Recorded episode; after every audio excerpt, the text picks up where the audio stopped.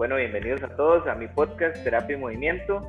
Este es el tercer episodio. Em, hoy tengo el gusto y el placer de tener a uno de esos amigos que uno tiene para toda la vida. Em, podría decir que uno de mis mentores, el señor Manrique Sanabria. Em, bueno, yo he crecido profesionalmente a la par de Manrique. Entonces, este podcast tiene una connotación, un toque más familiar. Y eh, la idea es conversar de algunas cosas que conversamos él y yo siempre que tenemos la oportunidad sobre aspectos de calidad de movimiento. Entonces la idea de hoy es hablar sobre ejercicios de activación, ejercicios de movilidad y en general eh, hablar sobre calidad de movimiento desde el punto de vista de ejercicio físico y desde el punto de vista terapéutico. Entonces, bienvenido, Manuel. Bueno, mucho gusto. Eh, a todos los que nos escuchan, un placer. Mi nombre es Manrique Sanabria. Y, eh, y, para que sepan un poquito de mí, eh, y yo nos conocimos estudiando terapia física. Entonces, sí, soy licenciado en terapia física. Aunque desde el puro inicio eh, ya sabía que no iba a dedicarme mucho a la terapia, rehabilitación como tal. Siempre me gustó desde que empecé, antes de empezar a estudiar terapia física, ya sabía que iba a ser más entrenador que, que rehabilitador. Y entonces sí, me he dedicado más a la parte de entrenamiento, pero bueno, tengo bastante relación con el mundo de la terapia también, entonces para que sepan ahí eso de fondo. Y bueno, el tema me gusta mucho, siempre hablamos de esto, entonces di, entrémosle de una vez. Genial. A mí me gusta pensar en movimiento. Cuando hablamos de movimiento podemos englobar muchas cosas.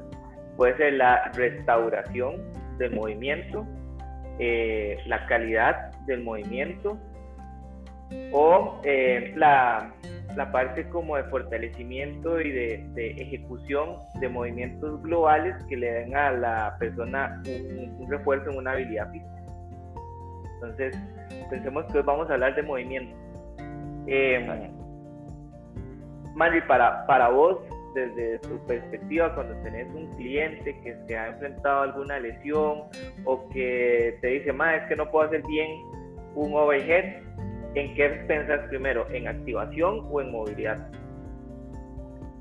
Okay. Lo primero que pienso es que hay que evaluar a esa persona antes de empezar a batear, ¿verdad? Eh, entonces, siempre que la persona tiene dolor, yo como entrenador, aún así siendo terapeuta físico, yo ya sé que tal vez es alguien que se sale de mi área de cobertura. No, no solo porque tal vez no sepa eh, algunas cosas, de que, gente que rehabilita y pasa de eso todo el, haciendo eso todo el día eh, sepa obviamente más que yo, sino que tal vez es algo que también no me gusta tanto hacer. Entonces yo siempre pienso, bueno, lo primero, vamos a evaluar a esta persona si de inicio hay dolor y el dolor es la limitante número uno, voy a hacer una referencia, ¿verdad? que muchas veces de hecho lo refiero de vos eh, o de otras personas, ¿verdad? Eh, entonces eso número uno. Si el dolor no es un tema, ¿verdad? Yo tengo que empezar a evaluar. Eh, eso es lo primero que, que, trato de hacer, tanto en físico, un poco más específico, y en estos tiempos ya hice una evaluación virtual adaptada eh, y de forma que la persona se pueda hacer videos y, yo ver cómo se mueve, calidad de movimiento, para empezar a identificar un poco, un poco si es algo de movilidad o es más de control motor o activación. Y empezar eh, a probar cosas, ¿verdad? Con un poquito más de criterio. Y eso es importante, ¿verdad? Los dos siempre hablamos así. Uno realmente no tiene un diagnóstico eh, certero, uno empieza, eh, o sea, la idea es más o menos saber qué no hacer, eso es lo más importante, ¿verdad? Saber qué no tengo que hacer para que el entrenamiento el movimiento sea eh, saludable y no tenga riesgo. Y con mucha comunicación y viendo al paciente o el cliente, empezar a ver si, si la estrategia de uno está funcionando, ¿verdad? Entonces yo creo que la evaluación tiene dos puntos súper importantes, que, que, lo hablaban de estos en, otro, en otra conversación número uno, me dice a mí como entrenador que no tengo que hacer, ¿verdad? Y número dos, es la forma que yo me autoevalúo, ¿verdad? Como, entrenador o como terapeuta, es la forma en que si yo evalúo, veo que algo está mal, por ejemplo, no hay un rango de hombro, por ejemplo, en, el overhead que vos dijiste. Yo hago un, un programa y a las cuatro semanas vuelvo a evaluar y no hemos mejorado, entonces yo digo, ok, es problema de la persona que no está haciendo sus correctivos, no está durmiendo, sigue estresado, entonces va más como del lado de él, ¿verdad? Pero si yo tengo un cliente que hace todo, duerme bien, hace sus correctivos, me hace caso, entonces ¿de quién es el problema? Dice que mi, mi programa no, no está funcionando, ¿verdad? Entonces también yo tengo que echar para mi saco y decir, bueno, viejo, analicemos otra vez la cosa porque aparentemente no estamos funcionando, eh, del proceso y ya estamos. Por ahí anda la, cosa. Yo creo que hay un punto que nosotros como oficios, desde mi área, fallamos y es que queremos entrar a, restaurar el, el, movimiento de forma global y nos olvidamos de las pequeñas cosas y las cosas más simples, que muchas veces nos van a dar grandes resultados si no tenemos claridad en si la persona necesita mejorar activación o movilidad, va a ser muy difícil que nosotros logremos dar ese, ese salto. Y además, tengo la impresión, por cosas que he visto últimamente, que tenemos una confusión entre estiramiento, movilidad, activación y control motor. Entonces, cada uno tiene una jerarquización para poder buscar calidad de movimiento. Entonces creo que para añadir a lo que vos estás diciendo, deberíamos de tener evaluación lo que el paciente realmente necesita. Porque muchas veces puede ser que al generar un patrón de movilidad mayor, el músculo entre en ventaja mecánica y pueda, como quien dice, meterse en el movimiento. Creo que, que, por ahí podríamos empezar a dar como tips para la evaluación. De, hecho, eh, exacto, para mí es súper importante como entrenador eh, que aunque no, no, tratamos de tratar o rehabilitar a nadie, en, el, en, un entrenamiento que sea bastante, sea, que sea integral, ¿verdad? que tenga de todo como debería de ser, eh, si yo quiero hacer cosas de movilidad, hacer cosas de activación, hacer cosas de fortalecimiento, eh, tal vez hacer cosas de resistencia o cardio, sistemas de energía, como queramos decirle.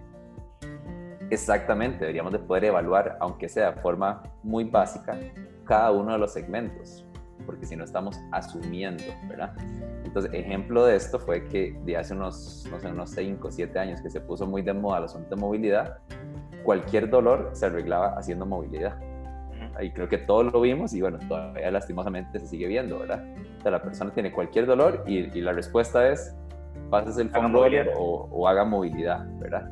Eh, y bueno, y no siempre es así, ¿verdad? Va a haber casos en que es un asunto de control motor, eh, va a haber casos que es un, es un, es un síndrome grave de debilidad, ¿verdad? sí.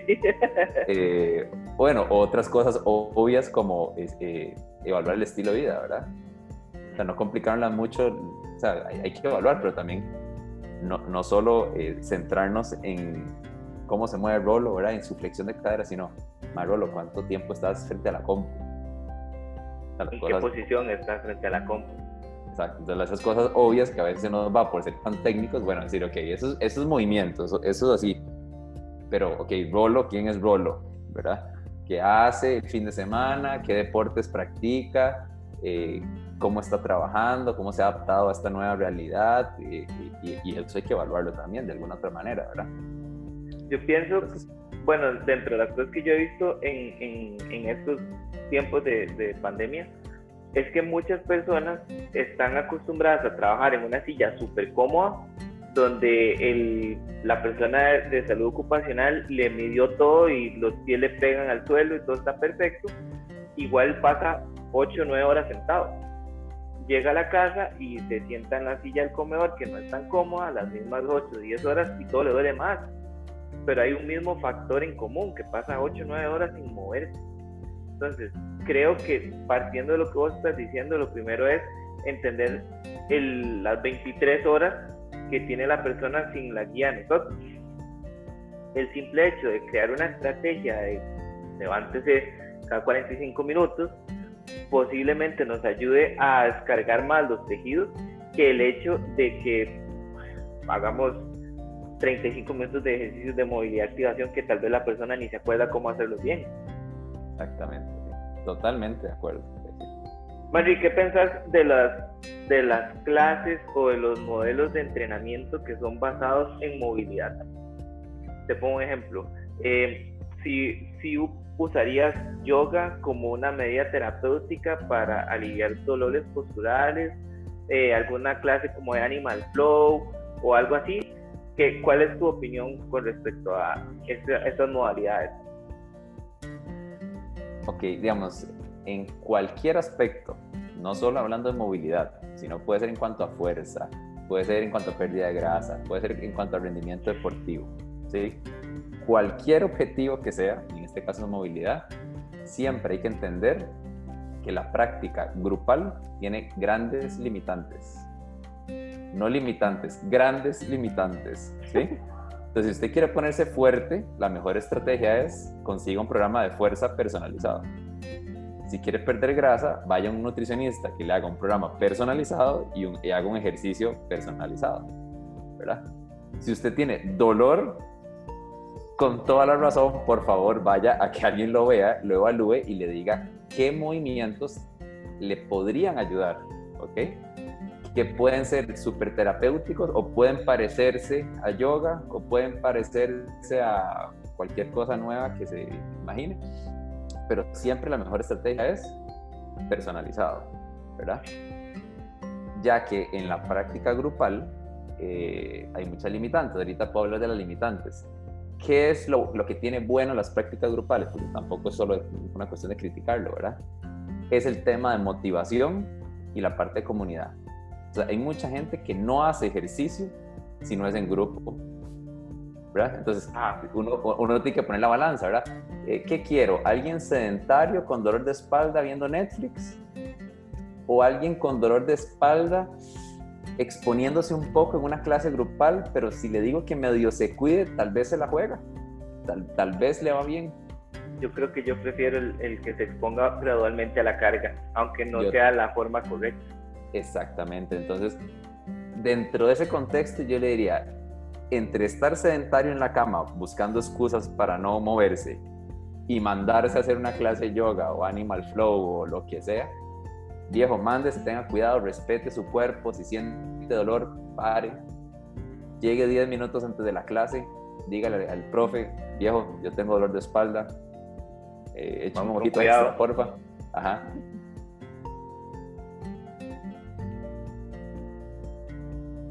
digamos, con esos dos ejemplos que pusiste. Eh, bueno, yo, ya hice las, las, dos certificaciones de Animal Flow y me parece que es una práctica interesante para fiebres sin restricciones y que requiere de movilidad para practicarlo. Creo que en, otro momento habíamos hablado de eso. Que el, la movilidad se expresa en una frecuencia. No digo que no vaya a mejorar la movilidad. Exactamente.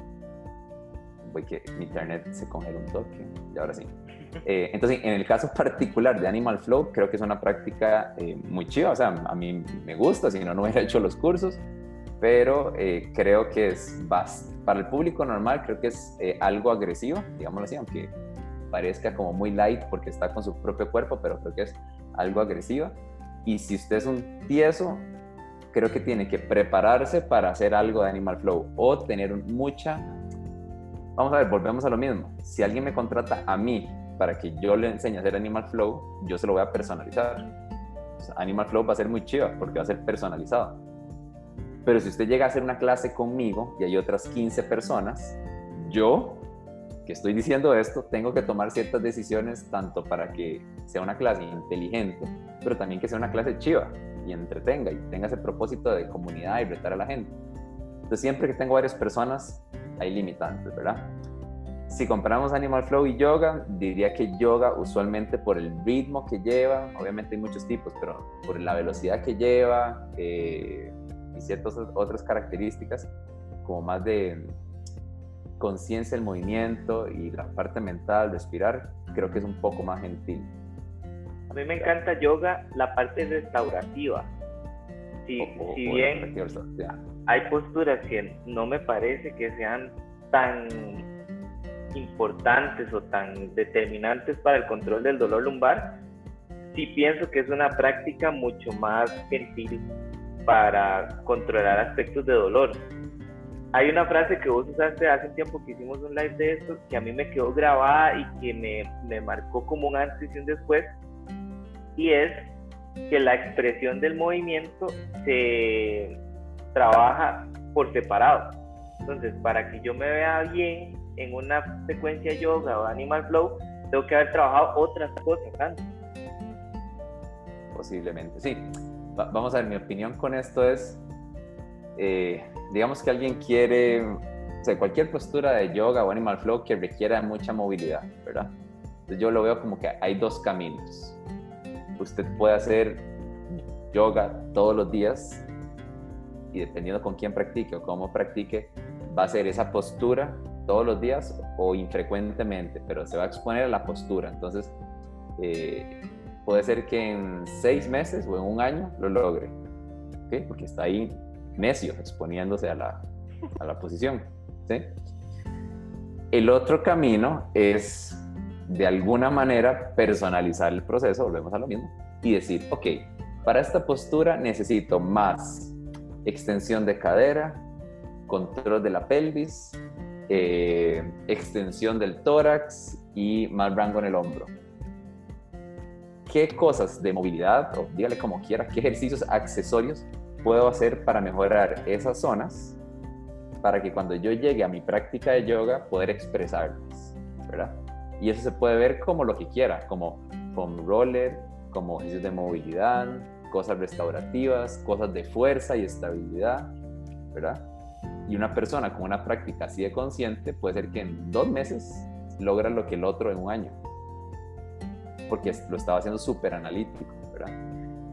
El tema es que entonces uno vuelve la práctica muy analítica y tal vez a la gente cuando va a yoga quiere como algo más, eh, relax y no, exacto, no tan analítico, metódico, pero y si, si, estuviéramos hablando de mi objetivo es lograr tal postura y soy así y quiero lograr eso, entonces yo diría, bueno, hay un camino más rápido que es desmenuzar eh, cada movimiento, ¿verdad? O los requerimientos de la postura. Al final, cuando entendemos que exponer a una persona a movimiento implica eso, al final buscamos más calidad que, con, que exposición agresiva. Exacto. Creo que eh, todas las ramas de movimiento tienen como la misma esencia que es cuando yo quiero buscar salud de movimiento, hago regresiones y busco que la persona pueda exponerse gradualmente a posturas o a ejercicios retadores. Exacto, sí, eh, eh, justamente eso es lo que, lo que iba a decir. O sea, ahí fue porque pusimos de ejemplo una postura yoga, por ejemplo. Pero o sea, lo, mismo, lo mismo haces vos con la gente que corre. O sea, analizamos cuáles son los eh, requerimientos del deporte para no decirle, más nada más expóngase a correr todos los días 10 kilómetros y si sobrevive, entonces va a ser bueno. Y haga maratón. Exacto, entonces por ahí va exactamente. A, varias personas en, a nivel internacional que hablan de movimiento eh, se están yendo hacia la parte de exposición gradual a la carga. Entonces, si tenés una tendinopatía, exposición gradual a la carga. Si tenés un hombro congelado, exposición gradual a la carga. Si tenés problemas con la estabilidad en un ejercicio muy retador, exposición gradual a la carga. Es un tema, es un término que se escucha súper chiva y elegante y como súper eh, fancy y al final resume lo que se ha venido hablando tal vez los últimos 10 años, que es control motor, calidad de movimiento al final, cuando vos lográs controlar un movimiento y tenés capacidad de frenar el movimiento, de estar estable con peso o sin peso, en diferentes posturas que tengan a favor o contra la gravedad, terminás teniendo control motor. Exacto, sí, sí.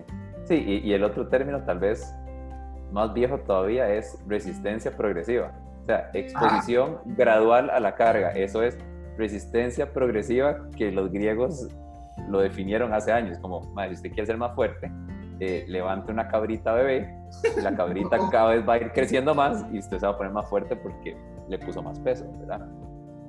Eh, entonces sí, es como lo, con las cosas lógicas que a veces no hacemos y se nos olvida. Que sería volver a lo simple, a lo sencillo, a lo que ya sabemos. Que tal vez por buscar cosas más retadoras para alcanzar objetivos más rápido, nos saltamos. Claro, sí. ahí, viene el juego, ahí viene el juego que nos hace la parte emocional, ¿verdad? Porque a, mí me, a mí me motiva ver a César correr. Entonces yo quiero correr, pero lo primero que tengo que hacer es salir a caminar. Que no es nada chiva ni... o sea, yo no puedo llegar a contar, más Rolo, ma, vieras qué buena caminata me pegué ayer, viejo. Llevaba un ritmo, ma, y el, aire me pegaba, o sea, eso, no se cuenta, ¿cierto? Uno lo que cuenta es cuando hizo un tiempazo y salió a correr y entonces... Y uno logró hacer un cambio de ritmo y hizo splits negativos, entonces uno se sintió un élite real y la pagó dos semanas siguientes. Eso, es lo que pasa. Juntando ese tema, em, cuando vos querés progresar en en la dificultad de un movimiento y pensás que la persona es, eh, tiene la movilidad y la activación o estabilidad para generar ese movimiento, ¿qué estrategia usas? Te voy a dar un ejemplo.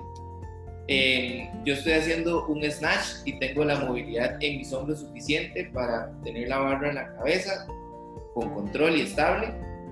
Si vos a esa persona le querés progresar la, la carga, usas más cosas de activación o más cosas de movilidad? Eh, ok, bueno, vamos a ver. La, primera pregunta es, eh, ¿por qué alguien quiere hacer un snatch? ¿Cierto? Esa es la ah. pregunta fundamental que hay que hacerse. Eh, porque uno sigue siendo el ser humano que es, haga o no el snatch. o sea, eso no cambia nada en la vida de una persona, sino es que vive de eso dejando esa conversación de lado, eh, ¿verdad? Que no están listos para eso. Ajá, eh, dejando esa conversación de lado, si ya la persona está haciendo un snatch, en mi mente esos temas ya se cubrieron. En mi mente ya hay buena movilidad, tal vez hay que mantenerla previo al entrenamiento como una preparación o otros días eh, haciendo ejercicios eh, más de recuperación. Y ya generamos control motor suficiente. Entonces, en un espectrum es movilidad, control motor, desarrollo de fuerza, que no, no lo haríamos con snatch, lo haríamos con otras cosas como eh, press estricto, press con kettlebell, ¿verdad? Eh, ser fuerte en, ese, en, ese, en, ese, en esa posición. Overhead squats, ¿verdad? Ser fuerte de forma isométrica en esa posición. Y después empiezo el desarrollo de potencia, donde voy a llegar a esa posición rápido, ¿verdad? Entonces, cuando ya estoy trabajando en mis snatch y quiero progresar en peso, lo veo más como un asunto de técnica, más reps, o sea, volumen, ¿verdad? Eh, y, y, limpiar el movimiento y poco a poco ir incrementando peso con diferentes formas de programación. Pero el tema movilidad y control motor ya están cubiertos. Si no están cubiertos, yo lo que estoy haciendo es que en cada repetición le estoy destrozando el hombro a esa persona, a mi criterio. Bueno, el objetivo de hacerte esa pregunta era para que eh, ejemplificáramos la jerarquización del movimiento. Y para hacerlo de, una forma más atractiva y, y, diferente, lo que quería era justamente que llegáramos a este punto, que es que cuando nosotros reeducamos un movimiento o exponemos a una persona a cierta postura, es porque ya hemos cumplido un montón de pasos en la jerarquía de habilidades que tiene que tener esa persona para poder realizar una tarea retadora. Y ahí creo que es donde muchas veces fallamos y no tenemos ese criterio para saber cuándo decirle al cliente o al paciente usted no está listo. Ajá. Sí.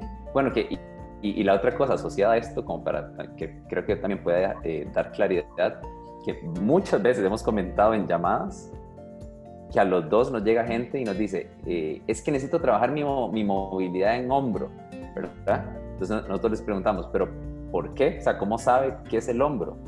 Ah, es que cuando hago mis jerks me salen mal o me cuestan trabajo. Entonces, si, algo tiene que quedar claro es que uno no usa el ejercicio con el que compite o entrena para, como mecanismo de evaluación. Eso sería igual como decirle, madre Rolo, porfa, pégueme, ¿sí? Para saber qué tan bien, exacto, cuánto aguanto. No, claramente eso no es una forma saludable de medir las cosas, ¿verdad? Entonces, no, uno hace evaluaciones en un contexto totalmente eh, fuera de estrés, primero, Donde uno evalúa solo la movilidad del hombro y la movilidad del tórax y el control motor de la pelvis y el core. Después, si eso está bien, y uno dice, ok, hay buena movilidad y control motor, me agarre un PVC o agarre unas mancuernas de 20 libras y, y, muéstreme su técnica del jerk entonces yo ya descarté movilidad, control motor, el MAE tiene ciertos eh, levantamientos con cierta fuerza, entonces no es fuerza, ¿verdad? Ahora sí muéstreme la técnica, ¿verdad? Pero uno, por ver a alguien hacer un snatch, uno no puede, uno no puede ser tan ingenuo, esa es la palabra, decir, ah, claro, yo sé tanto que yo sé que es la cadera izquierda que no permite que baje. Eso es mentira, o sea, nadie está en esa capacidad. Eso pasa cuando nosotros vemos corredores que te dicen, es que a mí me empieza a doler la rodilla en el kilómetro 20. Ajá. Em, esa rodilla solo le duele en el kilómetro 20.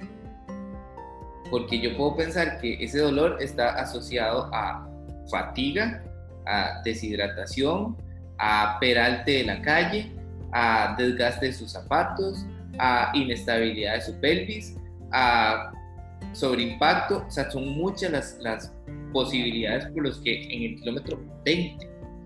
modificación de la respiración. Ahora aquí en la camilla para ver exactamente qué es. Exacto. No lo voy a poner a correr 20 kilómetros para evaluarle un dolor de rodilla en la consulta. Tendría que tener una consulta de 5 horas para poder evaluarlo y correr por lo menos 20 kilómetros dos veces a ver si con lo que hice el dolor le cambió. Exacto sí, sí. Sí, y en ese contexto probablemente la evaluación se vea como primero camilla y consultorio, vamos descartando cosas y si no se encuentran, ok, mae, grabémoslo corriendo para ver qué encontramos, ¿cierto? Pero después de que vimos eh, articulaciones, movilidad, control motor, cosas básicas de ser ser humano, y después tal vez, entonces, ok, mae, vamos a grabarlo para ver cómo se ve corriendo, a ver si encontramos algo, ¿verdad? Que cosas muy buenas en esa parte. Ese es otro punto sobre el que creo que hay mucho, mucha información mal utilizada, que los dolores se expresan o aparecen en solo ciertos ejercicios. Y en realidad el dolor en esos ejercicios es una expresión de todo lo que hay por detrás por descubrir. Muchas veces vemos, a mí me ha pasado sobre todo crossfitters que sienten dolor de espalda cuando hacen peso muerto. Pero tienen un swing súper inestable. Y hacen swing más que el peso muerto. Entonces no es el peso muerto. Es un tema de control de la estabilidad del tronco en el swing. Y yo hasta que hice complex entendí bien cómo amarrarme, entre comillas, para poder generar un swing de calidad y que no duela la espalda. Que terminan siendo cosas sencillas de control motor y estabilidad. Exacto. Te agradezco muchísimo el tiempo. Eh, como siempre, es súper enriquecedor hablar con vos sobre todos estos temas que son tan eh, interesantes. Espero tenerte pronto en otro podcast. Muchísimas gracias por tu tiempo. Eh, tiene otro podcast que se llama Nuggets. Es altamente recomendado. Entonces, te agradezco muchísimo. No, no, muchísimas gracias. Eh, muy bonito siempre, muy cómodo hablar de estos temas, porque siempre los hablamos, nada más de una manera más informal, pero sí, podríamos eh, grabarlos más de vez en cuando. Creo que es más, más, puede ser muy provechoso. Exacto, exacto. No, no, súper, mil gracias. Gracias, Un placer a todos. Pura vida. Chao.